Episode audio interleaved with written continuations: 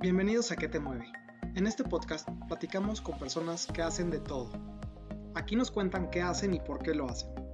Yo soy Diego Martínez y estoy convencido que una persona con un porqué o una razón clara puede lograr cualquier cosa que se proponga. Espero que escuchar estas conversaciones te ayude a encontrar qué te mueve.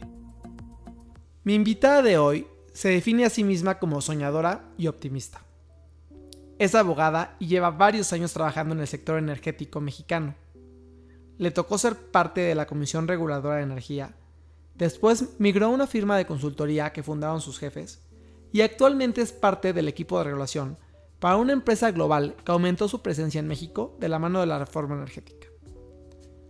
Tuve la oportunidad de trabajar con ella cuando iniciaba mi carrera en un fondo de capital privado especializado en energía y ella fue de las personas por las que pude aprender de la industria y la regulación sin tener idea de la parte técnica o legal, gracias a sus explicaciones con peras y manzanas. Espero que hoy Sofía me platique sobre cómo llegó a ser parte de la industria más dinámica después de la reforma energética en México, sus retos y logros en un segmento en el que las mujeres siguen teniendo una baja representación, y sobre cómo ha ido tomando sus decisiones personales y profesionales en los últimos años. Hola, Lic Tamayo, bienvenida. Hola, Diego, ¿cómo estás? Muy bien, gracias. Oye, gracias por estar aquí. Y pues platícame, ¿quién es Sofía Tamayo? Qué pregunta tan difícil. pues la, la, respuesta que daría primero soy abogada, tengo 30 años, soy una persona, según lo que he escuchado últimamente, muy optimista, creo que soy idealista, soy una persona que sueña despierta eh, que no, nunca ha visto barreras, pero que a través del tiempo se ha dado varios golpes, ¿no? Pero a pesar de eso, creo que sigo pensando que, que hay mucho por hacer y hay, y, hay mucho por lo que levantarse todos los días. Entonces, creo que esa es Sofía. Oye, pero a ver, aquí en la parte, ¿por qué, por qué es una persona eh, optimista e idealista?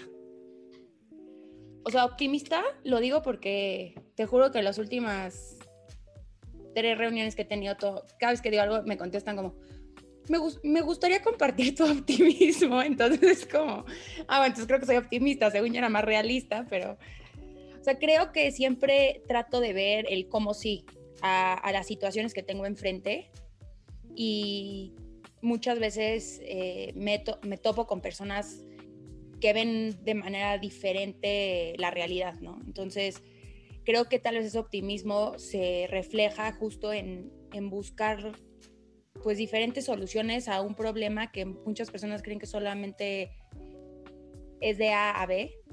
Y yo creo que hay muchos caminos que se pueden explorar para llegar a, a lo que estás buscando, no nada más es como un straight way.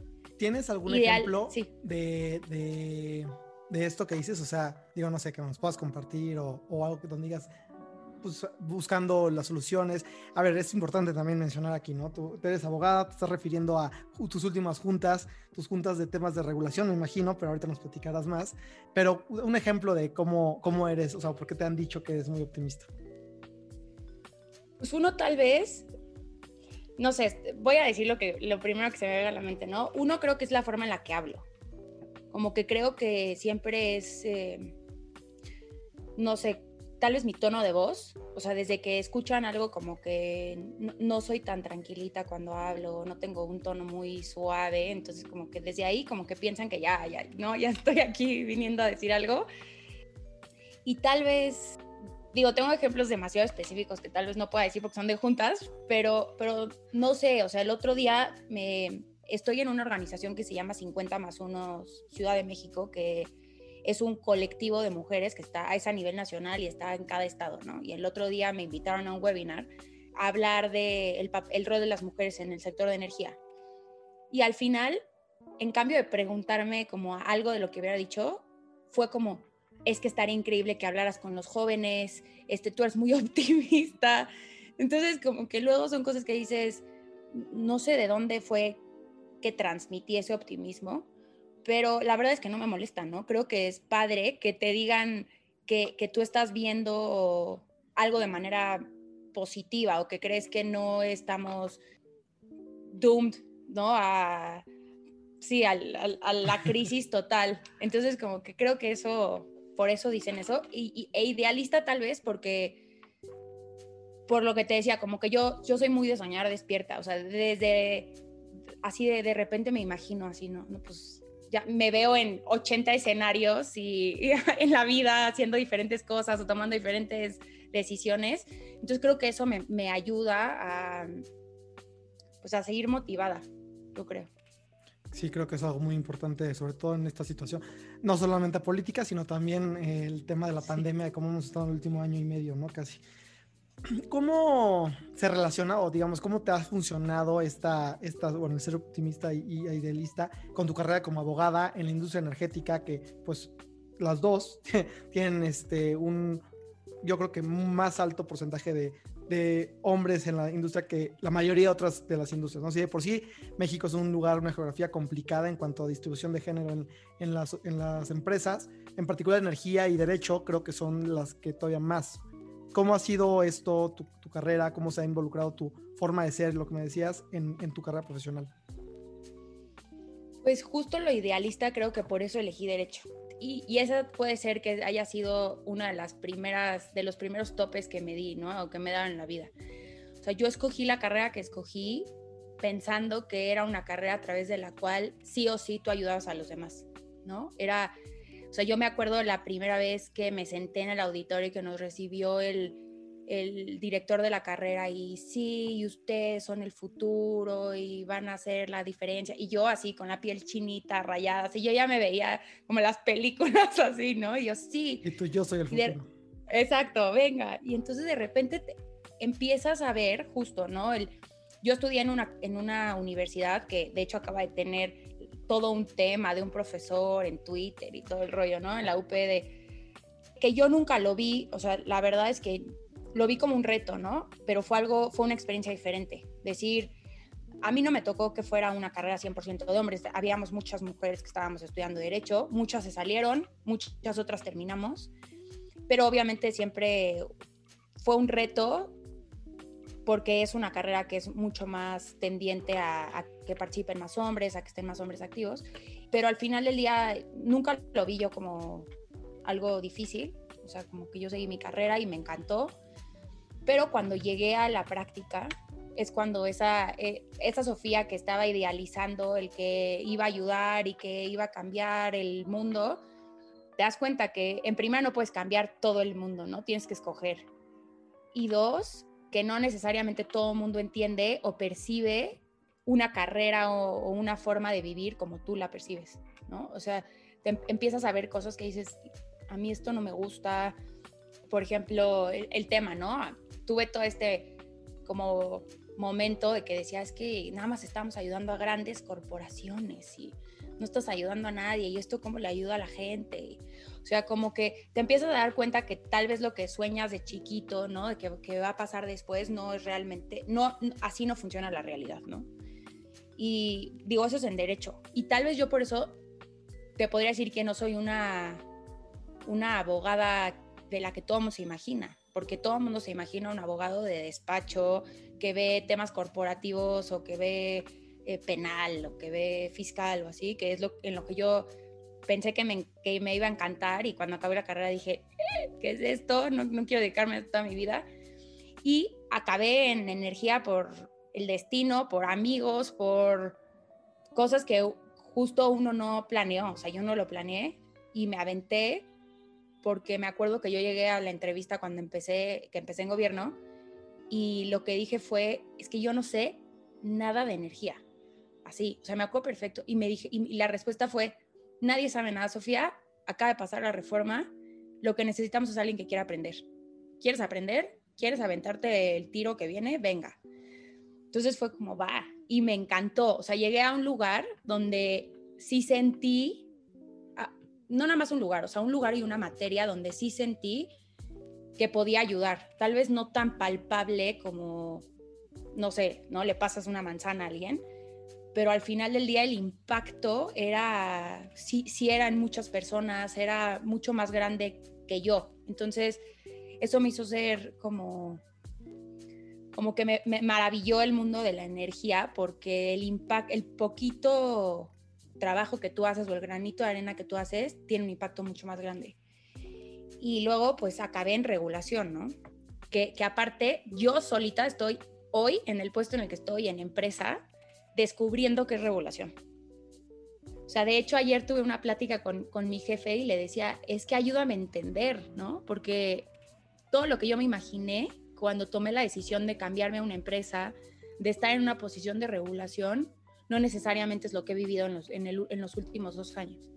Entonces, como que, digo, es parte de, de, lo interesante de cambiarte, de ver nuevas cosas, pero a la vez, a veces es frustrante, ¿no? Porque no, no acabas de entender qué es lo que estás haciendo o si, o si sí tienes pues este impacto que estás buscando tener y que no nada más vas y haces tu chamba y se la mandas y es como un día más, ¿no? Entraste a energía eh, de forma, bueno, le dijiste, como un poco aleatoria por eh, azares del destino, pero te quedaste ahí ya un rato. O sea, ¿qué fue lo que te mantuvo ahí? te digo, y me puedes platicar un poco qué te, a qué te dedicas, qué haces, este, qué es lo que te gusta de lo que haces. Sí.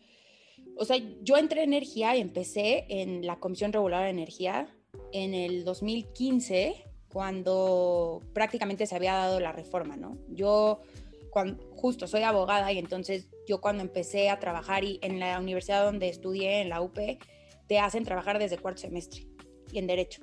Entonces yo pues me fui como a lo, a lo más tradicional, no tan tradicional, pero yo quería ser fiscalista, ¿no? Entonces, pero yo estaba aferrada y trabajé en muchos despachos y luego no me gustó y luego vi y tal y de hecho, me acuerdo mucho que en una entrevista una vez un abogado me dijo como, uy, es que te has cambiado muchas veces, así como de, ¿no? Y yo hoy, a, o sea, a los 30 años, soy la más feliz de haberme cambiado tantas veces y haber probado tantas cosas y no haberme clavado. Tengo muchos amigos que llevan 10 años en el mismo lugar y no conocen otra cosa. Y yo creo que eso es parte de algo bueno, o sea, de las habilidades que yo he adquirido, ¿no? He tenido muchas experiencias, diferentes jefes, diferentes formas de ver las cosas, pero bueno, no, ya, ¿no? O sea, acabé la carrera en 2015, no me gustó para nada el mundo, o sea, no era lo que yo me imaginaba. Entonces dije, no me gusta, entonces, ajá, o sea, dije, no, me, me, deprimí durísimo. Y este, y entonces llego a la CRE y llego a la CRE a la, a la unidad de asuntos jurídicos, ¿no? A la, a la CRE a la CRE, a la Comisión Reguladora de Energía. Y entonces, y aparte, la Comisión Reguladora de Energía acababa de tomar muchísimas funciones y facultades con la reforma que, que, iban a revolucionar un poco lo que esa institución gubernamental hacía. Entonces, en realidad, y aparte fue, hablando de decisiones, yo tenía ahí una posibilidad de irme a estudiar un máster a España, a Madrid, como proceso de titulación con mis amigos, que dos acaba, sí se fueron, y, increíble. Y yo justo tenía esas dos oportunidades, era o me voy, y aparte estás en esa época donde justo dices, ya acabé la carrera, no supe qué elegí, o sea, qué hice toda la carrera, así, ¿no? O sea, como que, no, entonces me acuerdo perfecto que la CRE estaba, e, era chiquitita y estaba en Polanco, al lado del Superama de Horacio, de, no sé, o sea, para quien la vea así, entonces yo me acuerdo que la, la persona que, o sea, una, un amigo trabajaba ahí que me invitó y me dijo, están buscando a alguien, ¿por qué no vas? Tú me contaste que no estabas muy contenta y que querías hacer como un cambio radical, ¿no? Entonces me acuerdo que fui, dejé mi coche en el Superama, entonces me bajé con él y así de, híjoles, no sé qué hacer, qué hago. Y pues él me dijo, pues piénsalo, ¿no? Así son dos decisiones que pueden ser completamente diferentes y que pueden marcar pues caminos súper pues opuestos. Y yo dije, bueno, pues voy a esperar que me hablen. Literal, dos horas y me marcaron, ¿te quedas? Órale. Y entonces como que, pero así me dijeron, tienes que decidir ya porque nos surge. Y aparte, yo pensaba que iba a entrar hidrocarburos, porque la, normalmente la gente que piensa en energía o no, antes... Energéticos en este, México era casi todo hidrocarburos. Exacto, entonces yo decía, pues, y, y me dijeron, no, vas a entrar electricidad. Y yo así pero ¿qué es electricidad? ¿No? O sea, yo lo único que sé es así de on y off. ya, o sea, aparte soy abogada todavía, ni soy ingeniera, ¿no? Entonces, como que yo dije, pero ¿cómo? Entonces ya me hablaron, ¿te quedas? Entonces fue así de esa de, como que respiré, me acuerdo perfecto. No sé qué estaba haciendo, pero me acuerdo dónde estaba parada, estaba en Juan Escuti en la Condesa. Y me acuerdo como que respiré y dije, es que ahorita decides, ¿no? Porque me hablan y dije, ok, está bien, pero ¿puedo empezar en tres semanas? Así. Y me dijo, sí, está bien. Entonces en ese momento cerré otro capítulo totalmente que hubiera sido diferente y dije, venga. Entonces entré a la, unidad de asuntos jurídicos y me tocó el ver el área de electricidad, ¿no? Entonces, ¿qué, qué estaba pasando en, esa, en ese momento? Es que se estaba formando toda la regulación, lo, el detalle, ¿no? Porque la ley de la industria eléctrica, que es lo que rige la, el sector eléctrico en nuestro país, ya estaba. Pero ahora tenía que, se tenían que implementar todos los instrumentos regulatorios que tienen el detalle del funcionamiento del sector, que es un sector muy complejo. Entonces llegué y, pero fue, o sea, yo lo recuerdo como mi experiencia laboral más padre. Y la verdad es que duré menos de un año. Y ahorita les cuento por qué.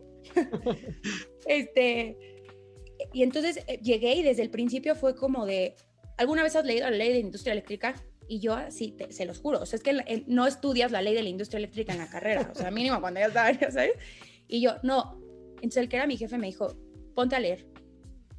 Entonces llegué y lo primero que hice fue empezar a leer, pero fue, fue algo así como, como amor a primera vista, o sea, de verdad. O sea, la leía y como, como que me caía el 20, o sea, la entendí. Entonces como que dije, qué padre, y esto, ¿cómo se hace? O cómo se, ya sé. Entonces empecé y estaba muy padre porque en ese momento la Comisión Regular de Energía, CFE y lo que se llama el SENACE, que, que es el operador independiente del Sistema Eléctrico Nacional, eh, pues tenían esta interacción de ver que sí, que no, ¿no? Se acababa de romper un monopolio para empezar a, a, tener una lógica de mercado. Entonces imagínate sentarte en la mesa, que aparte puros ingenieros, señores grandes con mucha experiencia, pero con una idiosincrasia y una lógica que no necesariamente es igual a la tuya. Pero Más bien para... es muy diferente a la tuya. Exacto, muy, muy diferente.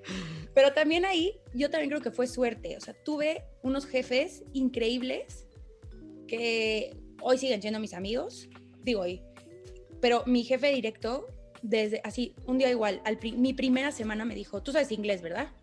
Y yo así como, sí, pero no sabía ni, ya sabes, pero yo, pero no sé cómo se dice transmisión, o sea, no sé, subestación. el slang técnico de...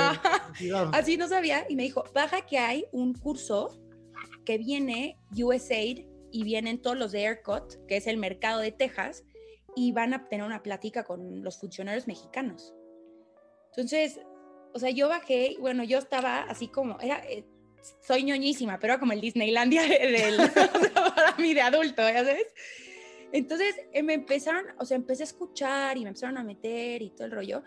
Y este jefe mío, como que desde ahí siempre me, me tuvo como mucha fe, ¿no? O sea, como que yo lo agradezco. Creo que, que luego, a veces cuando estás en un momento en la vida no lo ves, pero en retrospectiva, cuando te das cuenta dónde estás hoy, por qué has llegado a donde estás y todo eso, te das cuenta de esas personas que son mágicas, o sea, son luz en tu vida porque de verdad te van ayudando a formar tu camino. Entonces, me, me, apoyó muchísimo y me metí a las reuniones, ¿no? Me decía, vente conmigo. Entonces te digo que eran estas reuniones, que eran 25 ingenieros, todos hombres y yo. Eso es un tema que yo me di cuenta que nunca había sido consciente. El tema de la participación de la mujer en, en el ámbito laboral, pero luego en energía. Y luego escuchas a veces a, las señoras con mucho más trayectoria profesional que están en energía y te dicen así como, uy, es que cuando yo entré en 1998, este, era la única mujer. Y tú dices, pues yo en el 2015 también era la única mujer. Y porque tuve, yo creo que la, la, la suerte de tener a un jefe que vio algo en mí y dijo, órale. Entonces también perdí miedo y todo, pero me di cuenta como de, como de qué es esto, porque no te lo imaginas tampoco. Honestamente, yo no crecí nunca con barreras de género. O sea, yo vengo de una familia súper liberal. Siempre fui, siempre fui a escuelas mixtas. Este, desde chiquita yo siempre era la que estaba ahí, la presidenta de la clase y aquí. Entonces, cuando llegas a, aquí, hasta te inhiben, ¿no? O sea, como que dices, pero ¿cómo voy a hablar yo? En estas juntas que ibas, sí era evidente ah. que eras la única mujer o las... La única. Exacto. Entonces era como, ¿cómo voy a hablar yo? Y, y así. Entonces, y luego, digo, sí había muchas, o sea, sí trabajé con muchas mujeres súper buenas, economistas, ingenieras, también abogadas, pero la verdad es que son, son lo mínimo, ¿no? Entonces, estuve ahí, pero bueno, aprendí muchísimo, o sea, fue como, fui como esponja en ese, en ese trabajo, o sea, yo estaba rayada. Y ahí el punto fue que él no es mi jefe directo, el titular que tú, tú conoces, Diego, y, y el que fue comisionado presidente de la CRE por 10 años, cuando termina su periodo, deciden eh, empezar a estructurar una consultoría. Pues yo estaba rayada en mi trabajo, pero me sienta un día otro de mis jefes, que otra persona a la que le debo muchísimo, y me dice, a mí y a mi cuate, que, que fue el que, el que me dijo que él está en hidrocarburos, pero que me, dijo, ve, ve a la entrevista. Nos sienta a los dos y nos dice, oigan, está este proyecto y los voy a y quiero invitarlos a ustedes dos a empezar esto conmigo. Y yo así de, eh, pero es que a mí me encanta mi trabajo. Es así, yo no me quiero ir a ningún lado. Y entonces como que em, yo tuve, o sea, ahí fue una de estas veces en la vida que dices, chin, ¿qué hago? ¿No? Es mi, o sea, es la primera vez que me encanta, donde estoy, la estoy gozando, estoy aprendiendo muchísimo, pero esto es una buena oportunidad. Entonces lo, lo, estuve rebotando, de hecho, con otra de las jefas que estaba ahí, con amigos, con mis papás, y como que me dijeron, esta es una muy buena oportunidad, Sofía, ¿no? Eh, tómala porque no siempre tienes estos chances. Y aparte en gobierno, todo el mundo sabe que cuando cambian cabezas cambia mucha gente. Entonces, no necesariamente yo, porque yo no era ninguna cabeza de nada, o sea, yo era ahí un minion. Ahí Entonces, dices, bueno, es importante, ¿no? Que si cambiaran a tus jefes, que son las personas que confiaron en ti, pues te hubiera sido muy diferente la dinámica también para ti. Exacto, justo. Entonces, yo dije como, bueno, va. Pero también hay, ¿qué rayos es consultoría, no? Si antes no sabía qué era gobierno, ahora qué es consultoría. Y fue otra experiencia que igual hoy, hoy veo hacia, atrás y digo, qué increíble experiencia. O sea, es algo que nunca me imaginé, nunca, pero me tocó verla nacer. O sea, que eso fue padrísimo. O sea, me tocó hasta acompañar a mis jefes a comprar muebles. O sea, yo estaba feliz. Tuve la oportunidad de conocer a muchísima gente del sector. A, usted, licenciado Diego Martínez, también lo conocí ahí. Este, o sea, conocí a muchísima gente y estuvo muy, muy padre porque tampoco, o sea, ahí sí veía tema regulatorio jurídico, ¿no? Todavía yo estaba muy metida en cómo ayudas a muchas empresas que aparte en esos momentos estaban entrando al mercado mexicano, que estaban empezando a ver qué se necesitaba, qué trámites se necesitaban, oye, este proyecto me va a ayudar o nada más me va a crear más problemas. O sea, todo eso entonces fue padrísimo. Estuve ahí tres años y medio. Y después, eh, de eso, no, fue raro porque ahí, eh, bueno, ¿qué hacía? No? Ayudaba, por ejemplo, a muchos clientes que llegaban y que decían, oye, tengo esta lista de proyectos, ¿valen la pena o no valen la pena? Y, más o menos eran eh, temas de due diligence, de ver qué tenían, qué no tenían, otros eran eh, ayudarlos en trámites administrativos, otros eran tema de permisos, otros eran temas hasta de constitución de sociedades y estructura corporativa de qué vas a hacer, ¿no? Obviamente yo siempre estaba encaminada al tema eléctrico, casi nunca me metía a hidrocarburos, no me metí a hidrocarburos. ¿Y qué me gustó y qué me motivó? Que era algo diferente y que era, eh, de todos modos, ¿por qué me fui ahí? Ahorita me acordé, porque cuando me dijo, cuando me dijeron los que eran socios, me dijeron, la idea es seguir implementando la reforma desde otra trinchera, pero en beneficio de México o sea, del país. Entonces, cuando dijeron eso, para mí como que resonó muchísimo, ¿no? O sea, Sofía la idealista dijo, de aquí se Ajá, eso es para mí. o sea, como que, sí, porque como que dije, no necesariamente ellos tienen esta motivación. Obviamente, pues estaban poniendo un negocio, ¿no? Ellos querían seguir trabajando y tienen familias y las tienen que mantener. Pero su motivación real era, o sea, como ellos de alguna manera ayudaron a implementar una, modificación que yo sí creo que era súper necesaria para, para este país, su idea era seguir impulsando, ¿no? Y viendo cómo desde otra trinchera podían seguir haciendo algo para mejorar el futuro de este país y de todos, o sea, en diferentes aspectos. Entonces, eso me gustó muchísimo y eso también me gustaba muchísimo en la CRE, que yo, yo cuando veía las disposiciones administrativas de carácter general, o sea, ya sabes, como que yo las revisaba y hacía comentarios y yo pensaba que al final del día esto iba a tener un impacto en todos, o sea, en, todos los que consumimos electricidad en nuestras casas. Y los que consumimos lo que sea en nuestro país. Exacto. O sea, entonces como que eso me motiva muchísimo porque iba más allá de solo yo, ¿no? O sea, como que decía, y no, y no necesariamente es algo visible o, o, o, que todo mundo, o, que puedes sentir, ¿no? Porque pues, la luz no la sientes, pero, pero yo como que eso me hacía levantarme todas las mañanas. Y después de este tema de la, de consultoría que yo estaba muy contenta, pero llegué a un momento donde dije, ¿cómo aprendo más? ¿Cómo crezco más? Como que me, empecé a sentir em, como que ya se volvió un poco monótono, ¿no? No era monótono en, sí, porque cada cliente y cada situación es diferente, pero como que yo decía, no sé, me falta algo, me falta algo. Ya no sentías tantos retos como antes, tal vez. Exacto, o sea, como que, y, de todos modos, ese momento para mí fue clave porque como mis jefes eran personas que tenían mucha interacción con actores claves en el sector, conocía mucha gente, ¿no? Entonces eso fue muy importante porque aprendí mucho, escuché muchísimo. Y luego, cuando estaba empezando a sentir esto, como que no moví un dedo. O sea, sí lo dije mucho, como al exterior o cuando pensaba o así de, chin, ya no, ya no me estoy sintiendo, o sea, ya, ya no estoy creciendo, ¿no? O sea, no en un, no en un nivel ni de posición ni de, contribución económica, sino como de Sofía, ¿qué, qué, estás aprendiendo? ¿Qué, ¿Qué, qué, más, no? Entonces ahí, rarísimo, porque tengo mis teorías, pero nunca lo he confirmado. Me llegó un correo de la empresa donde estoy actualmente, que es una empresa de generación de energía eléctrica y de desarrollo de proyectos que está en 18 países en el mundo. Muy padre, pero y de hecho los conocí eh, porque quería que fueran mis clientes.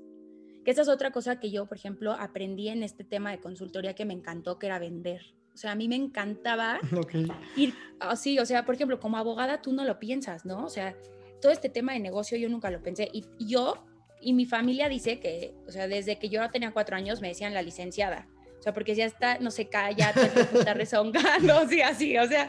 Entonces yo siempre, te lo juro que yo no me acuerdo, solo tuve como una vez en prepa que dije, mm, igual y relaciones internacionales, pero regresé a, a, derecho, como que yo siempre soy muy cuadradita, ¿no? Entonces como que ahí me quedé. Y, y entonces fui una vez a hacerles un pitch, ¿no? De qué necesitan. Digo, ellos, obviamente ellos trocaron la puerta como de, oigan, ustedes son consultores, tal. Entonces yo fui y muy chistoso porque a esa reunión no pudo ir mi jefe. Entonces me tocó a mí llevar la reunión. O sea, literal me mandó un mensaje y me dijo, Sofía, estoy atorada en el tráfico en el sur, vas. Entonces, vas, ¿no? Y ese vas, para mí, me cambió el rumbo, porque dos semanas después me mandaron un correo. Me dijeron, oye, Sofía, estamos en esta empresa, eh, AES, estamos buscando a alguien de regulación, ¿quieres aplicar? alguien, alguien nos mandó tu, tu dato. Y yo, entre, o sea, como que yo, yo hacía así de, no, esto es que esto es una señal, ¿no? Así como, así, o sea, yo estaba, de, ah, lo estoy pensando, o sea, lo llevaba mucho tiempo pensando y llegó. Entonces dije, pero sin, sin la necesidad tal vez de a fuerza cambiarme, pero sí ya con el gusanito de sí, necesito algo diferente, quiero aprender más cosas, quiero ver las cosas desde un mundo, desde una perspectiva distinta. Entonces, pues literal apliqué, fui a la entrevista y fue, fue la entrevista más rara del planeta porque no me preguntaba nada el que me, entrevistaba, que es un tipazo este, con el que trabajé muchísimo. Y me, tenía como su lista de preguntas, así, por ejemplo, ¿no? ¿Qué son los certificados de energía limpia? Ay, no, esto no te lo puedo preguntar, ya lo sabes. Así como que ya, y yo, pregúntame, ya Entonces, como que ya pasó y luego me explicó que era la, que era la, la empresa, todo el rollo. Y, y, pues ya, y entonces me hablaron y, y, ¿cómo se llama? Este, y me dijeron, pues ahí va, ¿no? Ahí va la oferta, te late. Y la verdad es que el cambio, por ejemplo, de si iba a ganar muchísimo más, no, ni siquiera, ¿eh? O sea, fue algo un poco más de, de got, o sea, como que sentí que ya era el momento de cambio, de aprender, de y de que si ya me sentía de alguna manera estancada después de tres años y me como que digo, ya, ¿no? O sea, sí, venga, va. Mis despedidas de, de la consultoría, o sea, de, de, películas y la gota gorda. Yo, no, es que qué difícil. sí, porque yo vi ese proyecto nacer, entonces para mí fue muy difícil, pero al final pues me cambié a esta empresa que, les cuento y, y, ha sido todo un reto. Eh, ¿Qué es regulación, no? Por ejemplo, me dijeron... Eh, la posición de regulación tiene que dar la cara frente a asociaciones, a otros stakeholders, tiene que representar a la empresa sin necesariamente ser quien tiene la responsabilidad de llevar a cabo las actividades dentro de la empresa. Entonces es muy interesante porque tú no necesariamente haces todo de manera directa, pero tienes que saber qué está pasando con eh, los procesos que estás llevando ante el SENACE, los procesos que estás llevando ante la CRE. Eh, un poco esta interacción con reguladores, eh, con otras empresas del sector, que por ejemplo esa es otra cosa que he aprendido que yo no sabía que me gusta mucho, em, que es todo este tema de stakeholder management, ¿no? O sea, es algo que, ahí convivimos en la actualidad, Diego. Este, ¿Te gusta dirigir llamadas, conferencias y juntas? Gracias COVID porque me has dado el poder Sí, pero la verdad es que se ha dado y de nuevo, ¿eh? O sea, por ejemplo, al CEO de esta empresa yo no lo conocí hasta mi primer día en, en, la empresa. No, no sabía quién era, él no me entrevistó. Y por ejemplo, él actualmente ha jugado un papel clave para mi desarrollo en, en esta empresa, ¿no?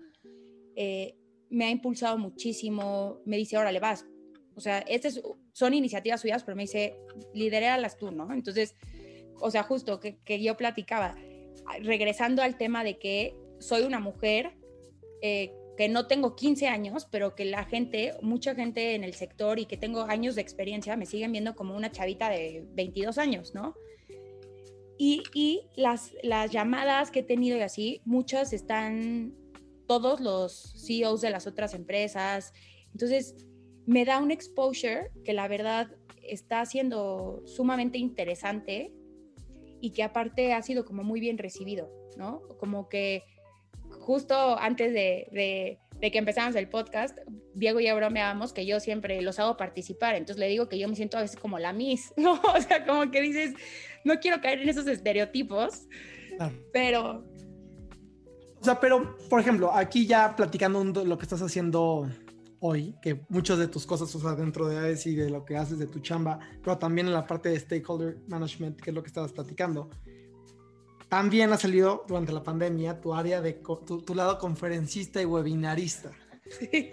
Tú, digo, nada más para entender un poco, que ahorita nos platicas esas, eso que haces, ¿hay algo que hayas desarrollado que te ha ayudado a tomar decisiones de cómo elegir y quiero decir esto porque obviamente tu chamba debe ser muy absorbente en cuanto a tu día, tus horarios, y aparte de decidir, oye, voy a pues, hablar del rol de la mujer, por ejemplo, en la industria energética, qué es la industria energética para las mujeres en, en, en, la conferencia que, que, sé que diste, aparte de las muchas otras que has dado. Eh, ¿Cómo eliges? O sea, primero, ¿qué te ha ayudado a tomar decisiones como cambiarte de chamba, ¿no? Que ya dijiste, pero también a, a qué enfocar tu tiempo y esfuerzos, porque al principio decías, hay que aprender que no puedes cambiar el mundo tú solo y todo el mundo, hay que elegir qué quieres cambiar. Y me suena que lo que has hecho tú es cambiándote de chamba, eligiendo qué conferencias participar. Lo has hecho porque crees que tiene algún impacto el que tú estés ahí. ¿Cómo, has tomado estas decisiones? ¿Qué te ha ayudado a tomarlas? O sea, la verdad, estas decisiones, o sea, justo lo que decía de, de te quedas o no y estás ahí, dices, venga. O sea, creo que lo que me ha ayudado a tomar pues es que no sé si me ha ayudado, pero así lo he hecho, eh, es que sea algo totalmente espontáneo, eh, pero que, te lo diga, o sea, que en tu corazón y en tu estómago como que sientas que es el momento de, tomar el, eh, o sea, de tomar esa decisión. O sea, lo que creo es que cuando sobrepiensas mucho las decisiones, te, quedas, te quedas estático, ¿no? Sea, como que no puedes, o sea, nunca vas a tener el control sobre nada. Y, y aparte, o sea, también siempre hay un, siempre hay un porcentaje de miedito. O sea, como que, ¿no? O sea, y por ejemplo, el otro día en una plática de, de mujeres, alguien decía que había este, no sé si lo estoy diciendo bien, ¿eh? pero me voy a aventurar a hablar de un, una cosa que se llama, creo que era el síndrome de la tiara, creo que así se llamaba. Okay. No tengo conocimiento aquí, disclosure total, pero porque nada más lo escuché, pero lo que decían es como que las mujeres tienen este, esta sensación de que si no sabes, o sea, si no estás 100% segura que tú dominas el área donde vas, lo que vas a hacer, no lo haces por miedo, ¿no? Y eso yo creo que es general, ¿eh? O sea, digo, hay estudios que dicen que los hombres son mucho más aventados y aplican para, para posiciones, por ejemplo, de. Aunque no crean que están, ah, sí, que no están preparados y que tomas la decisión de que crees que sí estás. Exacto, y que como mujer dices, no, hasta que no esté 100% segura, no lo voy a hacer. Entonces, como que yo eso, o sea, sí me ha costado un poco y a veces lo siento, cuando, por ejemplo, tomé esta, este nuevo rol, fue, no sé, porque, por ejemplo, había temas como en, en la descripción, había como saber modelar y yo no tenía idea que era modelar. O sea, soy abogada, no soy ni financiera, ni economista, ni, o sea, como que, y cosas así que, que si yo hubiera sobrepensado la cosa, probablemente no lo hubiera hecho. Entonces, como que es un poco decir, siento, o sea, yo en, en, mi persona, en lo que estoy viviendo a mi alrededor, que es momento de cambiar, de seguir creciendo, de seguir evolucionando entonces, así es como yo la verdad he tomado las decisiones, un poco como la necesidad de seguir evolucionando como persona y totalmente algo que, es, que me rige a mí, ¿no? Es, o sea, tiene que ser algo donde yo crea que verdaderamente puede haber un impacto. No, no, no, y, y un impacto, antes hubiera dicho como, no, sí, es que tiene que ser perceptible, ¿no? O sea, tienen que ver que yo estoy ahí, pero no, o sea, como que con el tiempo me he dado cuenta que no. O sea, si tú consideras que de alguna u otra forma estás ayudando a mejorar la calidad de la existencia de otras personas, aunque no sea visible, vale la pena. Y esas son como las cosas que a mí me han impulsado a, cambiarme de chamba, a seguir aprendiendo. Eh, hay, un libro de Epstein que se llama Range, que dice justo la diferencia de ser especial, el mega especialista en un tema, no sé qué, y yo me súper eh, identifico con eso. O sea, porque creo que eso me ha dado a mí muchísimas herramientas, a pesar de solamente, o sea, iba a decir, solamente ser abogada, pero, o sea, como que de, aprender otras cosas. Por ejemplo, el hecho de, de estar interactuando con profesionistas que, que, tienen otra forma de pensar, otra forma de analizar las cosas, te enriquece muchísimo. El no quedarte pensando que solamente si sabes así, o sea, eso, eso creo que también está padre, como que creo que todos pensamos a veces que tenemos que ser súper, súper, súper buenos en algo y hasta que, hasta que no somos lo máximo en ese tema, entonces no podemos, no podemos modificar el rumbo. Y no, ¿no? Creo que, que si das a veces un giro de 360 o vas a aprender muchas más cosas. ¿Qué de, de, estas cosas que me platicas, qué hubieras hecho diferente hasta ahorita? ¿O, o qué le hubieras dicho a Sofía Tamayo de hace 10 años tal vez, eh, mm, esto lo puedes cambiar. O sea, creo justo, justo cuando me invitaste a este, a este podcast, estuve pensando un poco así en retrospectiva, así como de cómo, cómo te ves, ¿no? Y sabes que algo que creo que le sigo diciendo a la Sofía de hoy es quítate el miedo de cometer errores. Porque creo que, sobre todo al principio de, de, esta época de carrera profesional, o sea, el, la idea de fracasar, ¿no? La idea de, de, equivocarte, de tomar una decisión y decir, sí, no, es que metí la pata, eh, mucha gente deja de hacer cosas por eso. Y yo, o sea, yo le diría, no tengas miedo, lánzate, porque vas a, vas a ver como en 10 años eh, vas a poder decir que fue, no sé si la mejor decisión que pudiste haber tomado, pero la decisión que tenías que tomar para ser hoy quien eres. O sea, yo no cambiaba nada de lo anterior con todo lo bueno y todo lo malo, ¿eh? Porque obviamente aquí dije, conté todo lo bonito, pero este, eh, siempre hay como una persona que, con la que es complicado trabajar o que no te da chance o, una situación que no sabes manejar o un error que, no sé, del que tienes que aprender. Eh, pero... Otra parte insoportables. Ajá, exacto. O gente muy simpática como los que tú con los que trabajabas. Súper conmigo. Oye, pero ¿qué, ¿qué, ahorita aprovechando, perdón por interrumpirte, pero ¿qué, la parte de dejar de hacer cosas por miedo? Dijiste que el miedo al fracaso te, será algo que le hubieras recomendado a Sofía de hace 10 años que, que se lo quitara. ¿Qué dejaste de hacer por miedo? la primera que diría y que hoy me pesa y creo que lo, lo tengo que hacer en el futuro es irme de maestría al extranjero. Ok. ¿No? O sea, como que... ¿La decisión de irte a Madrid o no después de eso? No, o sea, ya Ah, después, ok. eh, como que siempre, por ejemplo, primero como lo lógico, ¿no? Hubiera sido que yo hubiera hecho un LLM, ¿no? Porque pues derecho. Y justo cuando empecé a irme a estos temas de consultoría, tema de empresa, empecé a decir, no, es que creo que me gustaría, no, no, es, que, no, no es que cambies, porque la verdad es que la base de como abogada me ha servido muchísimo y yo también lo he dicho muchas veces a todos los ingenieros con los que trabajo, como les digo, es que yo no quiero ser ingeniera, que soy orgullosamente lo que soy. Pero Me sí, una discusión aguerrida con alguien que te dice que no es tan Sí. padre ser abogado.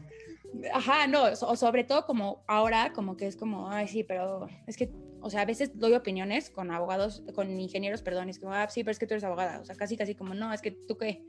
Y es como, no, es que sí estoy diciendo lo que sé y porque lo sé, y aparte estoy aportando una perspectiva diferente, porque yo no veo igual que tú las cosas, ¿no? Pero el miedo, por ejemplo, de cambiar a hacer un MBA, o sea, de decir, métete a, a abrir tus cuadernos de, de prepa de mate, que tú, tú es la última vez que lo viste, o sea, me, me defiendo porque hice área 3, no área 4, ¿no? Por la mayoría de los abogados se van a humanidades. Pero, pero ese tema de decir, no es tu fuerte, pero no quiere decir que no lo puedas hacer. O sea, esos temas de decir, no necesariamente, Sofía, tú tienes que seguir en el mismo camino que tú pensabas, ¿no? Que al final, en, el camino idealizado era, pues si vas a ser abogada, vas a acabar siendo socia de algún lugar. Y no, ¿por qué no puedes pensar en que tal vez vas a ser directora de una empresa o vas a hacer otra cosa? Y que te falta esa parte. Y tal vez este miedo en años pasados era como, es que tú no tienes una base cuantitativa. Entonces vas a estar en desventaja, es que, o sea, como que esas cosas, hoy digo, valen gorro, ¿no? O sea, ahorita la verdad es, aviéntate, tendrás tú unas cosas que ellos no tengan y ellos tendrán otras que tú no tengas y se pueden complementar. El chiste es que, que, que si sientes que, pues ese es el camino al que, al que hoy te quieres aventurar, hay de dos sopas, ¿no? O sea, que, que, te encante y que sea lo mejor y que resulte que si eras buena, o, que, o eso, ¿no? Que decíamos, o te equivocaste y retomas el camino. Pero la Sofía de antes nunca te hubiera dicho esto. ¿Cómo O sea, hubiera te dicho hubiera- la Sofía de antes? Te hubiera dicho, vete a la segura, este, ya, sí, o sea, de tú eres, o sea, a ti te va bien, vete a un lugar donde te va bien, ¿no? Y creo que el- la maravilla de, de crecer un poco es darse cuenta de que no es lineal. O sea, siempre yo creo que cuando somos chicos, o así te lo pintan, ¿no? Así como todo es lineal. Y no. O sea, vas a, a veces vas para arriba, a veces te equivocas, a veces... Y creo que eso, eso también enriquece la vida. Muy bien. Suena, suena muy interesante este cambio. Ahorita que platicabas de- del tema de los miedos, por ejemplo, tú en particular estás en una industria, como ya dije varias veces, eh, donde aparte el conocimiento técnico es muy especializado, ¿no? Tienes que, o sea, la gente con la que trabajas es gente que, como dices tú, y que creo que tú una experiencia muy similar, yo soy financiero, sabré de, sabré de modelos financieros, que es lo que tú no ves, pero llegaba a hablar con reguladores o con gente de autoridades que sabían de regulación y de leyes, y era como de tú, ¿qué? Así, ¿tú qué sabes de esto? Y luego llegaban y me decían que por eso trabajamos juntos, porque necesitaba que alguien nos Exacto. cómo funcionaban las cosas. Pero también me tocó ver con ingenieros, ¿no? Que llegaba y yo es como de, ¿qué es un kilowatt hora? Así como de... pero, pero, a ver, algo que he platicado con algunas personas y que quiero saber si tú lo has sentido o no, igual y no, Ujú. es este miedo a saber que la otra persona sabe más que tú y por lo tanto que lo que tú digas es muy debatible y quedarte callado por eso. ¿Alguna vez te ha pasado esto? Porque de por sí creo que en la industria sí se da, como tú dices hace rato, cuando estás con gente muy eh, ah, pues, admirada, que sabes que sabe, que lleva años en la industria y, y que son expertos en un tema que tú apenas estás conociendo. ¿Cómo has enfrentado ese miedo? Si lo has tenido y, y me podrías contar un poco de, de cómo fue tu experiencia para ti. Sí, o sea, a mí me pasó igualito a ti. Justo cuando llegué a la CRE, que, que avisé, no sé nada. O sea, este, me pasó igual. O sea, ¿qué es un megawatt? ¿Qué es un, qué es un centro de carga? ¿No? Y aparte ahora, ahora a ti te toca explicarle a gente y como que dices, qué chistoso, yo estuve en ese lugar.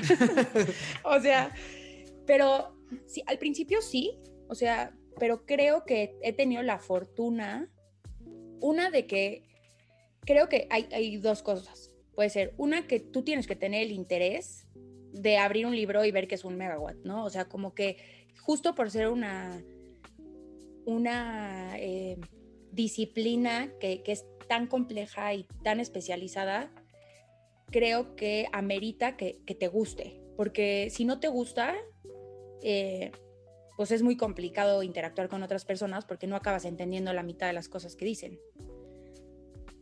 Pero también la otra es lo que te decía, que creo que he tenido la suerte que me he encontrado con gente que me, algo me ha visto para decirme, habla.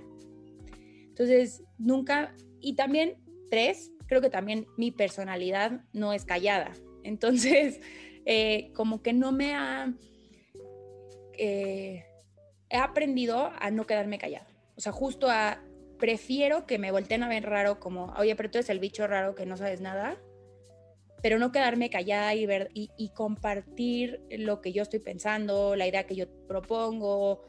O, por ejemplo, a mí algo que me toca como, como abogada y reguladora a veces es tumbar los sueños de los ingenieros, ¿no? Porque tienen así como todas estas ideas increíbles y ya van a meter aquí mil cosas y el hidrógeno con una batería y con un panel increíble y así, y de, repente les dices así como, mm, no hay regulación, mm, no tienes idea cómo, cuál es la contraprestación, o sea, como que tú les das un, un, golpe de realidad. Así son los abogados, te matan tus sueños.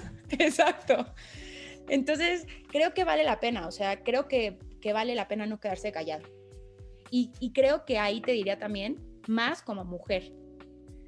Eh, no, justo. Pero luego cuando llegan también te toca ver que hay personas que asumen que pues al ellos ser hombres y ingenieros, digo, no es por generalizar los ingenieros, pero existe esta creencia de que casi casi que tu opinión es menos valiosa que la de ellos, solamente por estas dos razones, ¿no? Hombre y la carrera. Entonces me imagino que si de por sí a un financiero o un abogado no lo tratan, no lo tratan como iguales, agrégale la parte del género y se vuelve todavía más complicado.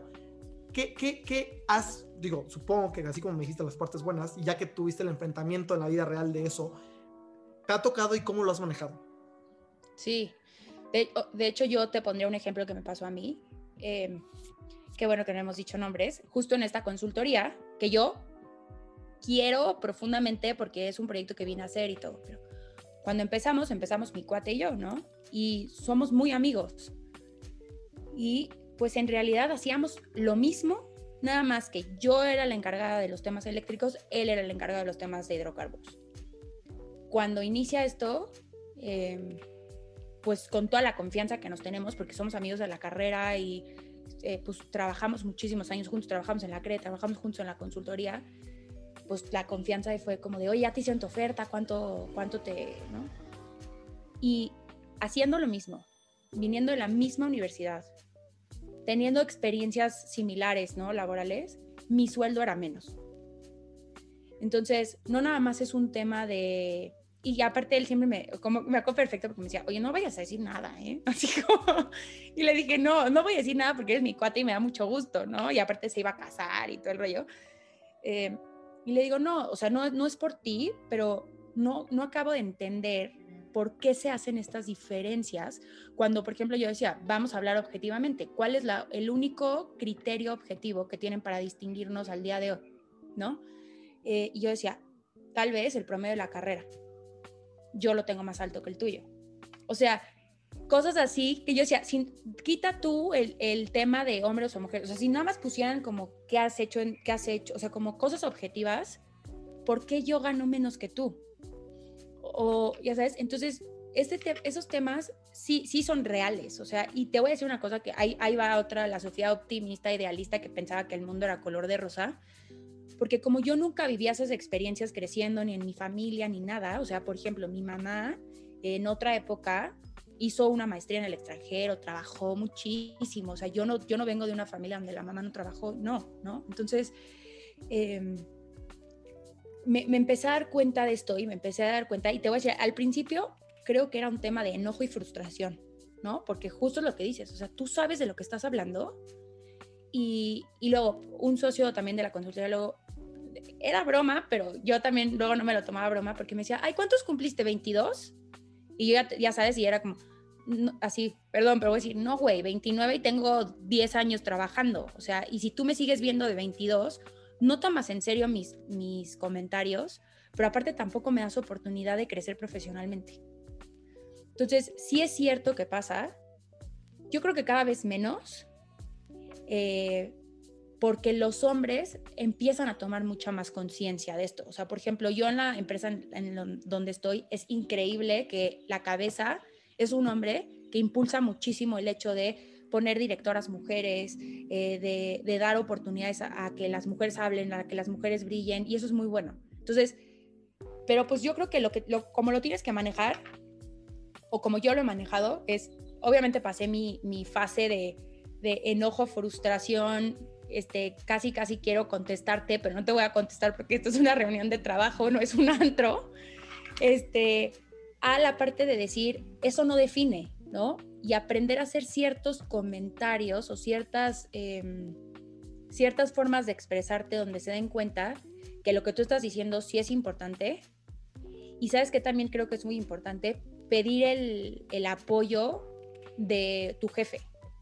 O sea, de decir, es bueno que el jefe, o sea, como que cubra tu espalda también, ¿no? Si alguien te falta el respeto, si alguien no te, te, eh, no te deja hablar, por ejemplo, que digan, a ver, Sofía, tú querías terminar de decir algo, dilo. O sea, ese, eh, como que tú también tienes que empezar a crear aliados en, en la parte laboral, ¿no? O no nomás tu jefe, o sea, por ejemplo, si era tu amiga y a ti te, sí te ponían más atención, por ejemplo, que tú hubieras podido decir, este, oye, a mí, ya sabes, se llama Sofía, ¿no? Oye, Sofía, tú estabas diciendo algo, ¿lo puedes decir? ¿Lo puedes repetir? ¿Lo puedes sacar de decir? O sea, creo que es, es una dinámica que tiene que haber un cambio de conciencia real. Eh, pero que existe y que como mujeres lo tenemos que aprender a manejar, sí o sí, y yo creo que es a través de demostrar nuestras capacidades, pero también como que empiece a haber eh, más visibilidad del tema.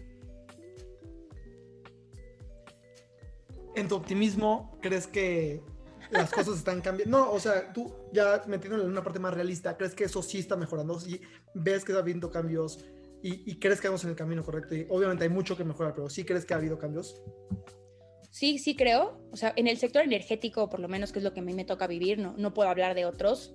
Eh, pero creo que sí, o sea, creo que hay una conciencia, creo que también las mismas mujeres han hecho muchísimo por ser mucho, hacer mucho más visible el tema, justo este tema de, no es que no te quedes callada, ¿no? Es que si no está, si no está pasando algo que, que más bien, si está pasando algo que no te gusta, levanta, levanta la voz. Y creo que también es un tema de, no hacerlo 100% confrontacional. Creo que eso no ayuda. O sea, creo que eh, si es un tema de ser conscientes, de formar grupos, de que las, entre las mismas mujeres se apoyen en el ámbito corporativo. ¿eh? O sea, creo que hay muchísimos problemas cuando, y muchísimos temas específicos cuando hablas del tema de género, pero solamente hablando del tema corporativo, Creo que sí, o sea, y creo que hay políticas que están ayudando dentro de las empresas para hacer el cambio de, por ejemplo, cierto porcentaje de contratación de mujeres.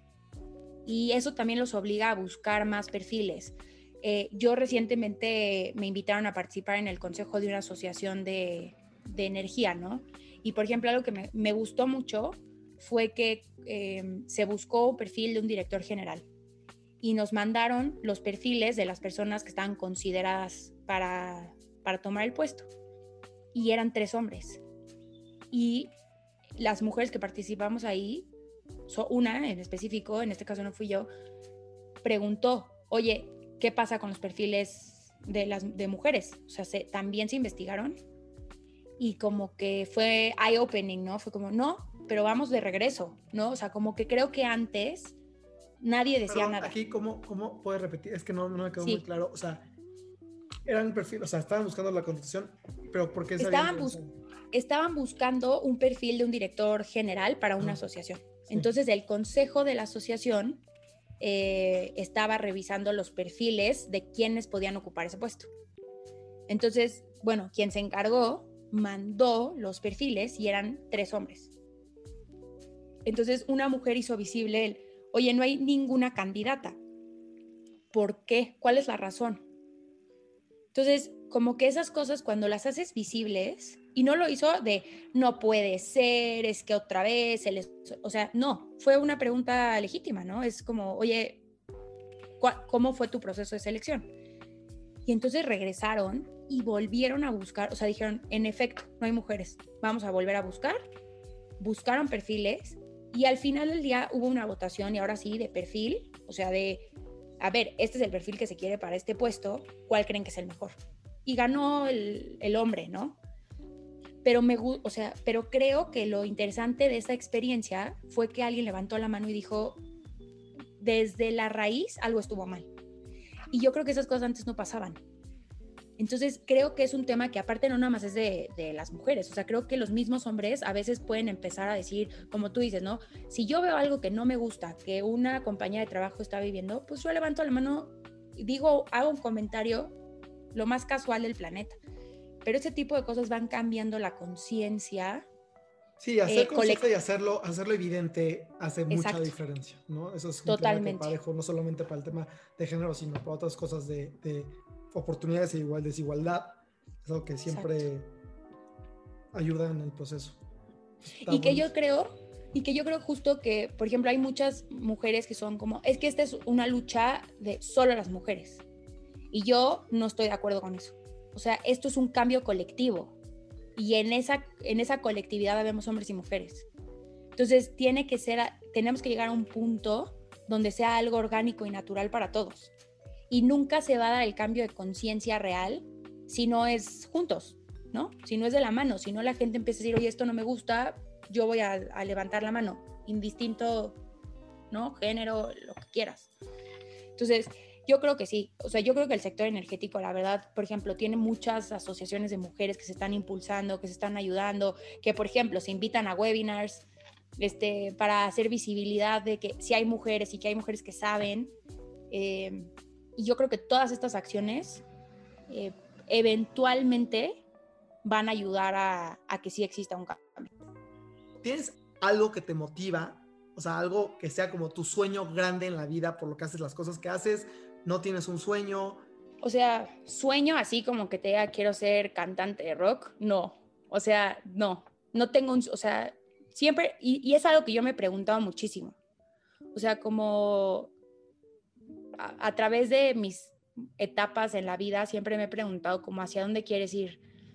Y yo me he dado cuenta que tal vez o estos sueños han sido como va cambiando. O sea, creo que es, ¿no? Porque, por ejemplo, mi sueño cuando estaba en prepa era eh, estudiar derecho. Entonces ya lo estudié, bueno, ahora, ¿qué sigue? ¿No? O sea, yo un sueño así macro no lo tengo. O sea, creo que, que mis sueños van saliendo conforme mi vida va evolucionando, las experiencias que voy viviendo.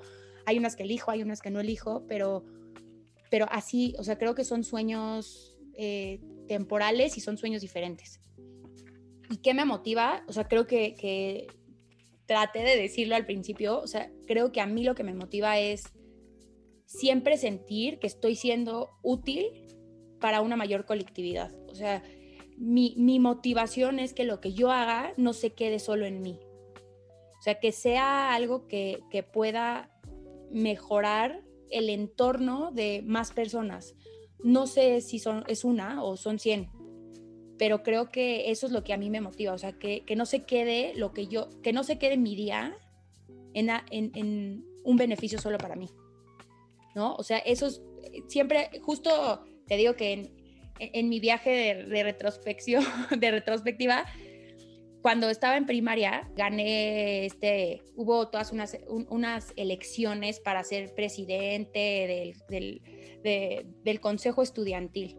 Entonces me tocó ser la presidenta después de hacer una campaña y, luego de pensar que la política era hermosa, uno crece y dice, yo en la política no me meto. Pero ¿sabes qué? O sea, me empecé a acordar de, o sea, como que yo decía, ¿por qué te metiste a eso? ¿No? O sea, ¿cuál fue? O sea, ¿y sabes qué me o sea, qué fue lo primero que me acordé?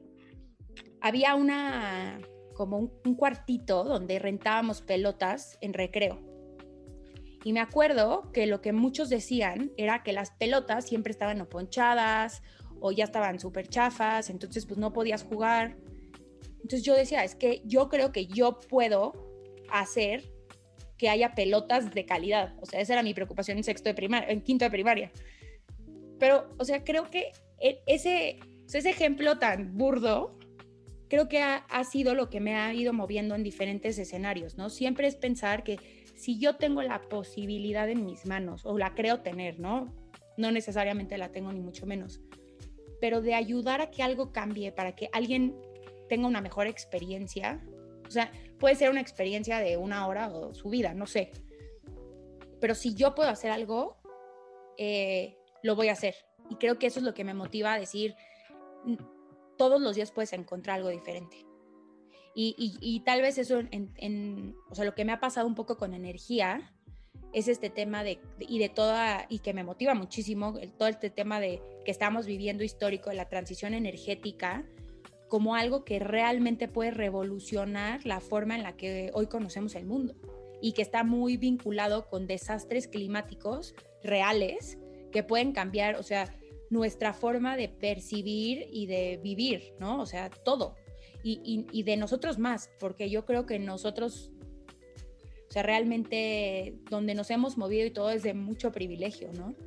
Entonces, tú hoy dices, imagínate que nos quedamos, o sea, cada vez, ¿no? ¿no? No, está lloviendo, no hay agua, hace mucho calor, todas las implicaciones climáticas que esto puede tener y cómo la energía puede ayudar a que eso se minimice o se revierta.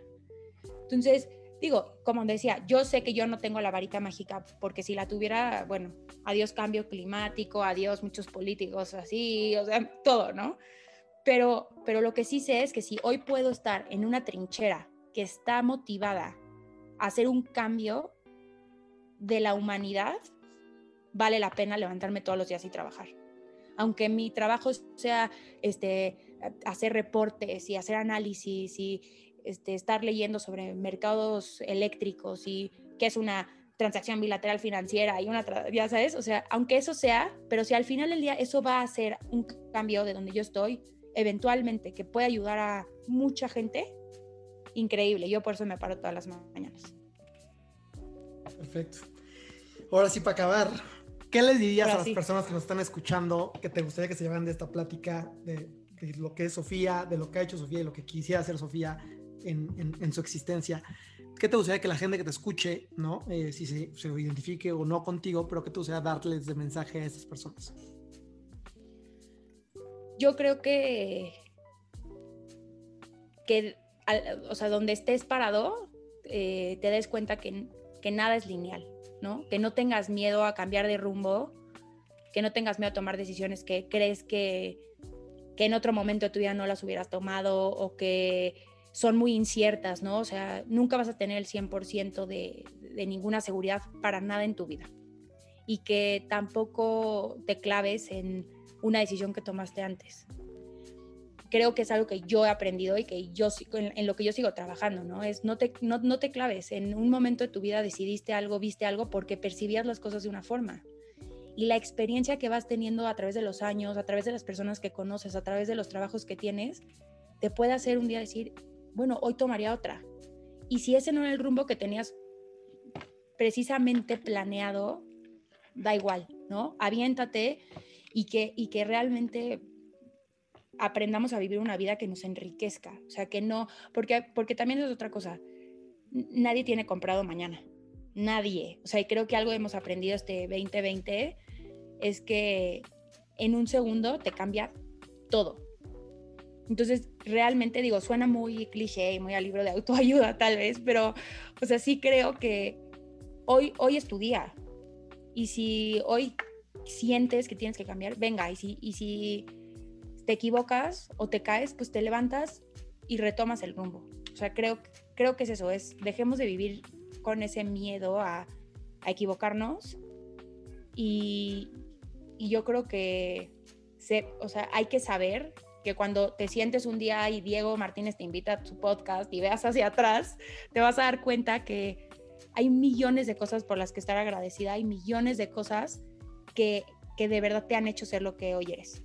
Y que si estás orgullosa con lo que tú eres, si eres congruente y, y, auténtico, creo que es lo mejor que te puedes llevar.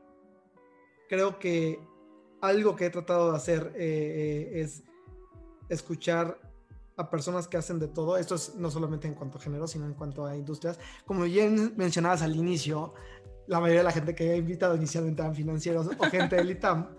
Pero eh, me gustó mucho lo que decías del tema de, las perspectivas diferentes.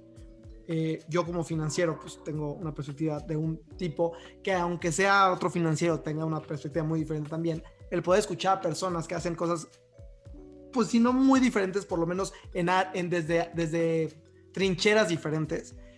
Eh, creo que eso ayuda mucho a enriquecer eh, no solamente lo que hacemos, sino lo que creemos o opinamos sobre ciertos temas, ¿no? creo que, que, el escuchar personas con autoridad, en este caso, por ejemplo, una mujer abogada, experta en energía, que aparte la creo que la está rompiendo y la va a seguir rompiendo, eh, le, ayuda a que otras personas escuchen y se puedan identificar contigo, ¿no? Porque como tú decías, hay mujeres que la han roto ya también, obviamente, que están en unas posiciones de poder y de, autoridad eh, que, que significa mucho, pero que crecieron en entornos muy diferentes, ¿no? Que crecieron tal vez mujeres que tuvieron que adaptarse a un mundo más de hombres, que tuvieron que adaptarse a un mundo donde las cosas funcionaban diferente y creo que si bien, como tú decías, ahorita todavía hay muchas mujeres, más bien, muy pocas mujeres en algunas industrias o, o, esta desigualdad todavía en el tema de compensación, el hablarlo desde otra perspectiva, ¿no? Si tu edad, con, lo que a ti te ha costado, que ha sido diferente, en una realidad diferente, también creo que nos da esta perspectiva y nos hace conscientes de, de lo que las personas hoy estamos viviendo. Y pues me dio mucho gusto de lo que platicaste Solo te iba a decir que justo esas mujeres que tú dices que, que ya la rompieron, y hay muchas, ¿eh? O sea, tal vez no han sido tan visibles, pero las hay. Eh, creo que ahí también está este tema de, de romper esta, este ciclo, ¿no? Que, que, también tal vez me van a, ya me van a, me van a cancelar después de este comentario, pero, pero hombres y mujeres creo, ¿no? Mucha gente dice, es que a mí me costó muchísimo llegar a donde estoy entonces, que los que vienen les cueste igual. Y creo que, ajá, o sea, estamos en un momento de que podemos cambiar esa conciencia, ¿no? O sea, aprendamos a ser todos puente. No, no, no, no es un tema de, de yo ya llegué y ya no, ya no apoyo. O sea, creo que eso es algo que hay que hacer todos. Todos, todos, donde, de, de donde estemos, es ayudar, así como a nosotros nos han ayudado a estar donde estamos, nosotros también ser puente y que quien ya llegó arriba siga siendo puente, porque si no, el, este círculo virtuoso, ¿no? El que hablamos de que ya no es la misma, el, mismo contexto, que hay más conciencia y todo se va a romper.